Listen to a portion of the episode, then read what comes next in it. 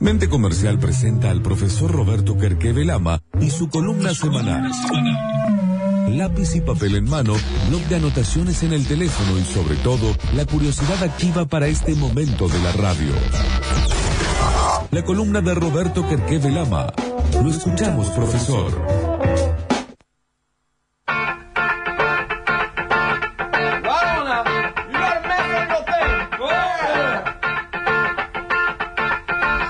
Y en esta columna del día de hoy se nos ocurrían los siete, ah, los siete temas que hay que tocar en esta pandemia que no se han debatido y que deberían debatirse y que es producto de charlas desde el licenciado Martín Giorgi a este, clientes.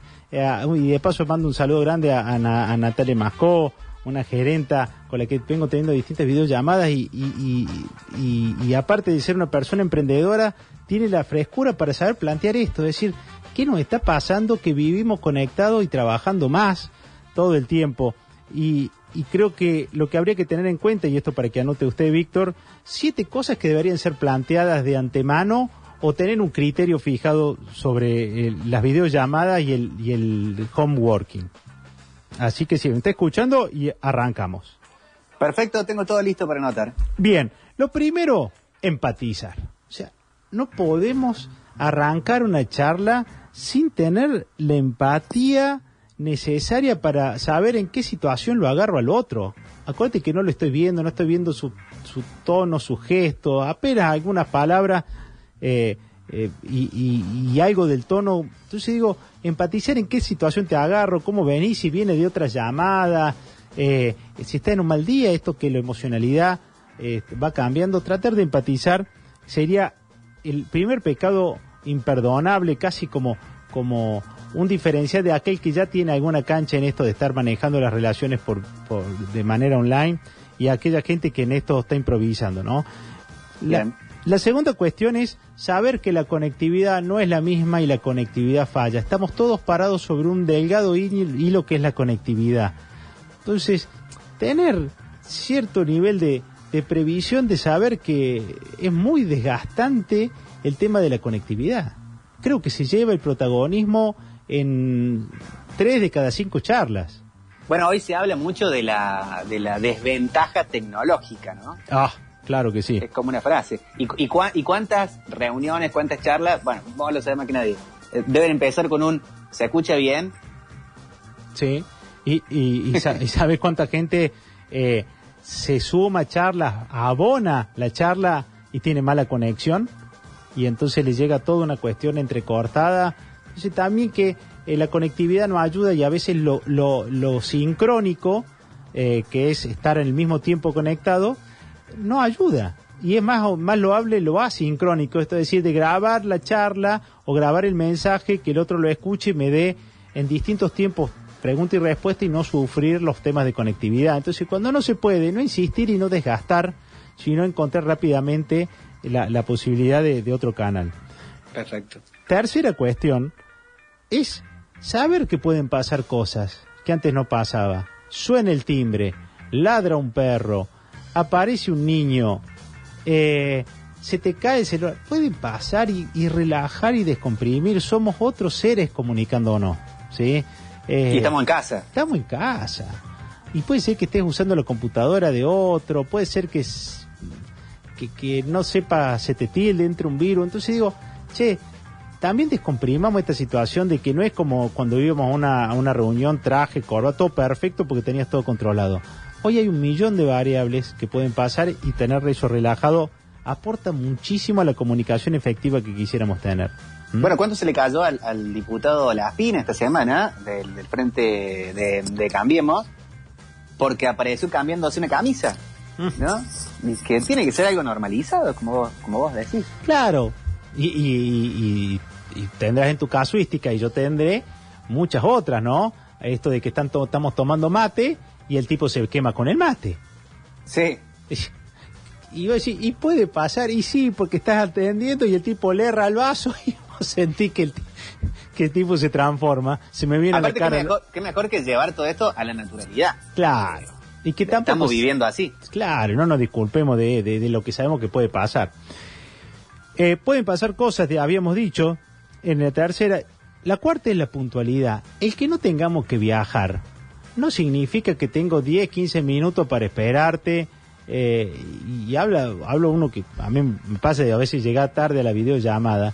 Entonces, ya que, que tenemos la ventaja que no tenemos que trasladarnos, tampoco gastemos tanto tiempo en la charla. Entonces, no tiene que durar necesariamente eh, un tiempo de 15, 20 minutos hasta que charlemos y redondeemos. ¿Y qué me conta? ¿Sí? Por, para que el que viene en un derrotero de charla, este, no tiene tiempo para perder, ¿entendés? Mm. Este, y a lo mejor no son la charla más interesante del día y, y- y a lo mejor le siguen otras. Entonces digo, tener en cuenta esto de que la puntualidad sigue siendo algo importante en, en- en el día a día del que tiene videollamada. Y que, que si tenés calendarizado, probablemente si antes tenías dos reuniones o tres porque tenías que trasladarte, el no tener que trasladarte te da la posibilidad de meter tres o cuatro reuniones más. Entonces ves que tenés más tiempo. ¿Mm? Mm, Exacto. La, la- Te quería preguntar sobre sí. eso, te quería preguntar sobre eso, Roberto, disculpa. ¿Qué pasa con la charla previa o, el small talk, así la, la- la charla de ascensor? Que por ahí era como muy común, de, llegabas a algún lugar, tenías una reunión y no ibas directamente de, ah, bueno, ¿cuánto querés? ¿A dónde? ¿Cómo se paga? Sino de, bueno, ¿cómo está? ¿Viste el tiempo? Qué loco. Eso en las videollamadas. ¿Pulgar para arriba o pulgar para abajo? Yo creo que tiene, tiene el pulgar para arriba en el sentido de que le pone onda ah, y le pone le pone le pone ambiente eh, a- a- hasta la charla empática, pero después hay que avanzar, ¿entendés? Digo, esto esto que genera la impuntualidad de que mientras es una reunión de seis estamos conectados cuatro y los otros dos están demorados en otra reunión. ¿Y qué hacemos los otros cuatro? Entonces no tengo que sostener la conectividad. Eh, Digo, yo hay veces que ves que estamos 10, 15 minutos en esa charla eh, y tiene que ver con algo que, que, que- que está en el trasfondo de todo esto. La gente cree que solo trabaja si está conectada y entonces vos ves empresas que te meten a- y te agendan charlas porque las tenés libre en el calendar, en, tu agenda, y cuando no estoy dando charla, tengo que operativizar lo que hable en la charla. O sea, hay veces que necesitas trabajo de escritorio y que no la podés tener si tenés una charla. Entonces cada vez vas a encon- encontrar gente que está conectada y haciendo otra cosa. Mientras figura como que tuvieron la charla, porque si te- no tenés tiempo, si tenés que trabajar un Excel, terminar una propuesta, necesitas estar en la propuesta. ¿Mm? Y, y hay gente que cree que si no le pone una videollamada, eh, no me quiere atender. No, mándame un audio, ya después te lo contesto, pero no me hagas salir de esto. ¿Mm? Bien. Eh, la puntualidad, ¿sí? Como una cuestión que tiene que ver con el cuarto punto, y la cantidad de integrantes. Cuando somos más de cinco, más de seis, ya empezamos a tener un nivel de ruido, un nivel de si todos lo queremos participar. Entonces, no es lo mismo en una charla donde somos dos o tres, a cuando va subiendo la cantidad de, integrantes, no podemos pretender hablar todo o debe haber una lógica para que nos entendamos, ¿no? Y de ahí tiene que haber un protocolo, porque hay llamadas que son multitudinarias y la verdad es muy complejo.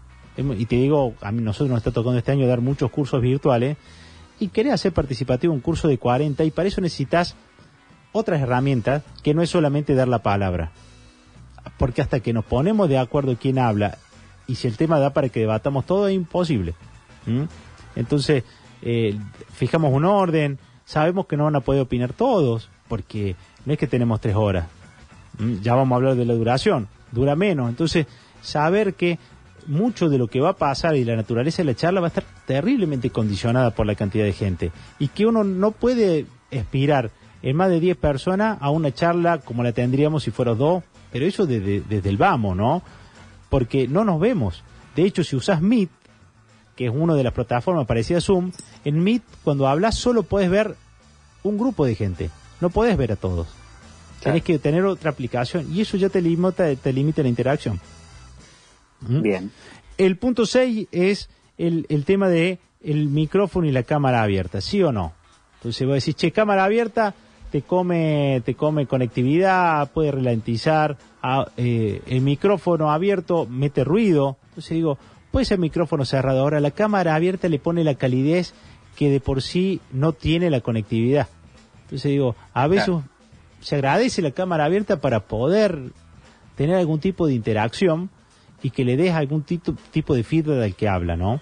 Suma puntos. Suma puntos, suma puntos a la charla. Entonces, siempre digo, qué bueno sería que podamos tener cámara abierta cuando hablamos y cuando escuchamos, para por lo menos demostrar respeto de que estamos siguiendo o por lo menos asintiendo. ¿m? Bien. Y, y por último, la duración. Si Zoom te permite do- eh, hablar 45 minutos, no es obligatorio hablar 45 minutos. Y los que tienen un canal profesional que no tiene límite de tiempo, no, sea, no nos abusemos. En esto, menos siempre es más. ¿Mm? Ojalá podamos pactar que las charlas tengan que durar 20 minutos. ¿Entendés? ¿Para que, para qué? Para que si es demasiado buena sea la excepción. Pero no podemos hacer estas maratones de 45 minutos, una hora, se conectó, ya no volvemos a conectar. ¿Mm? Eh, porque en un solo día, a la cuarta reunión no te acordás ni qué venías hablando. Entonces digo, podemos fijar un protocolo donde las charlas sean 40, que 45 minutos como excepción, pero que el común sea 20, la, eh, el poder empatizar, y repaso rápidamente, empatizar, revisar la conectividad, saber que pueden pasar cosas, la puntualidad, medir la cantidad de integrantes, el uso del el micrófono y la cámara y poder pactarlo, y la duración, para que tengamos en cuenta en que, eh, que, que la idea no es que cansemos el cerebro en el día solo teniendo llamadas, poder variar porque el desgaste que se tiene teniendo este nivel de interacción, sentado, sin poder mover el cuerpo, atado a una cámara, eh, es altamente desgastante y empieza a, a pasar factura a muchos de los que estamos atados a esto. Y es la queja cotidiana de la gente que dice, extraño la llamada común y corriente, Rápida y resolutiva, donde en cinco minutos podía resolver todo.